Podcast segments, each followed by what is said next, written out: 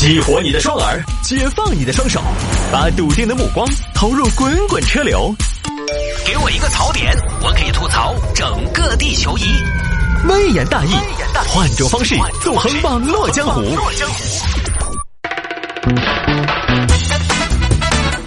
来，欢迎各位继续回到今天的微言大义啊！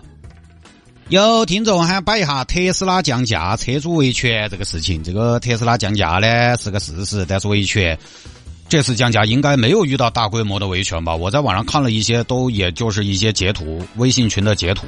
这个呢，节目里边我们以前也说过，特斯拉价格起起伏伏，也不是也不是一两年的事儿了。他们家买个车跟炒股一样，有涨有跌，买的都是实价啊，就是。就跟你去吃海鲜，你翻开菜单上面好多贵点海鲜，它都写的是实价。就这事儿呢，我还是站特斯拉。反正买贵的呢，又不是我，是吧？我就觉得官方涨跌很清爽。我觉得特斯拉模式很清爽，一点都不油腻啊！难道一定要像传统品牌那样？传统品牌就没有涨跌吗？比如我这代我那个车，二零一七年刚上市的时候，那个时候落地要接近六十，后来慢慢的跌跌跌跌跌，实际落地价四十多。将近五十，降了十万呢，是不是也也降了？也没人说啊，也没有车主去维权呢，他只是没有官降而已嘛，只是你去 4S 店谈而已。但我就不喜欢跟人谈。后来二零二一年呢，它哎，它又涨上去了。到了今年，产能恢复了，竞争激烈了，芯片不缺了，产品要换代了。今年落地，哎，又掉到五十以下了。它这个价格的波动，五十万的车最高价和最低价也是在十多万左右的。就更不要说一些打折力度比较大的豪车，刚上市的时候原价一分钱不少，一年后打个八折，那老韭菜也是亏的心痛啊！为什么就是特斯拉一个人在割韭菜呢？当年捷豹出了电动车 iPace，七十万的车，你一看太贵了吧？有段时间你店头问直接五折，五折半价三十多万，那原价提车的怎么说？他不好意思说，他就。没人说，就一方面大家吐槽传统 4S 店有的时候呢容易宰人，对吧？一方面呢品牌明着降价，你们又说人家割韭菜，咋都没对。就我不晓得大家，反正我个人更喜欢官方的降价，不用谈，不用斗智斗勇，是多少就是多少。我就不喜欢那种要自己去谈价的。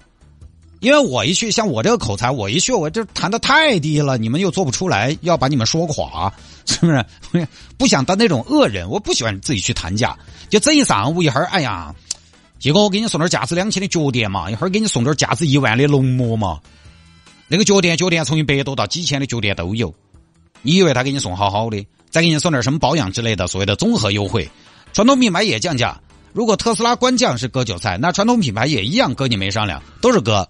明着来怎么就不行了？而且我现在觉得特斯拉的这个涨价降价，本来幅度它现在其实也不大了，因为它主流车价现在就在三十万左右，然后呢，它也全面国产了，在这个价位上的降价，跟以前进口的到国产那个降价，跟以前的 Model S、X 的降价是两码事儿。它呢，反正就是两三万块钱，两三万块钱来讲，两三万块钱不少。但是你买车，买车你几十万东西，是不是相对来讲可以接受嘛？是不是？又不是第一天知道特斯拉会降价，如果你介意这个，你就别买嘛，那个东西。那那那么多新能源自主品牌可以选择，为什么一定要选一个价格上可能有波动的一个特斯拉？就是我一句话，永远没有人可以买到最便宜的特斯拉，因为你要知道，它的非常明确的生产工具的一个车企，人家不想做豪车，就是要占有率，他要做丰田，不做奔驰，所以你要买这个车，你就得做好它可能降价的准备。我们同事买的摩托车单电机后驱长续航，一年不到，他那个入手价格就可以买高性能，也就是 P 版的 Model 3，性能上那都不是一台车，算起来至少亏了五六万。所以在不同的周期购车，差几万块钱其实很正常。消费者呢，一定要做好这个心理准备。当然，我还是那个观点啊，我这个可能就跟大多数的网友不太一样。很多网友会这么说啊，车子降价了。你要去维权，那车子涨价了，你咋没说你去加钱呢？但是哈，我我还是觉得什么呢？在新能源领域降价维权这个事儿呢，我觉得是不是可以重新看待？因为它比较集中，因为这是新现象，而且新能源车呢，大多有什么？它有 OTA，同时呢，依托于品牌的充电设施，所以它维权车主不一定是说你要给我买贵补差。其实很多诉求是你能不能给我送点东西？哎，谢经理，我买那么贵嘛，你不然给我送个一万公里的超充嘛，或者给我送两年的 FSD 嘛，给我送两年道路救援嘛。你看我昨天提车，今天就降三万，你那个东西，我们的老实人辛辛苦苦一辈子，你硬是好不容易挣点钱买着你们这种特斯拉，对不对？诸如此类。就是这个车呢，它硬件是有，但是比如说开通这些软件功能，它很多服务增值服务可以通过软件一定程度的实现。那么我买贵了，我不要你退钱，你给我送点服务升级一下，比如说 FSD，所有车的硬件都是有的，但是开通呢需要六万，你可以通过软件来给我开通，给我送点权益，那我闹一闹，你是不是能给我送一下？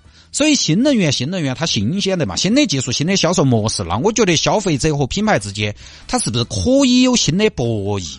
按照以前的商业传统，这个价格买定离手，特斯拉涨价你不补钱，降价也不要维权，是这么个道理啊。大家说的也没错，但我始终觉得有消费者施压，让商家慢慢的形成价格波动较大的情况下，如何对老车主进行适当补偿的约定俗成的东西，但最终还是消费者受益的嘛。只要不堵门，只要不拉横幅，给人家经营捣乱，我觉得这事起码是可以商量到来的。那好多东西以前看起来，好多服务的条款和标准，以前看起来都觉得想象不到。七天无理由，我就在想，凭啥子七天无理由都可以退换货，对不对？还不是商家、平台、消费者他们之间为了自身的那点利益和销量，经过博弈之后形成的一个一个约定。对吧？还有这次人家降价，其实我还真的没怎么看到车主大规模维权，最多就是网上一些聊天截图而已。怕是有些自媒体也过分放大了这些事。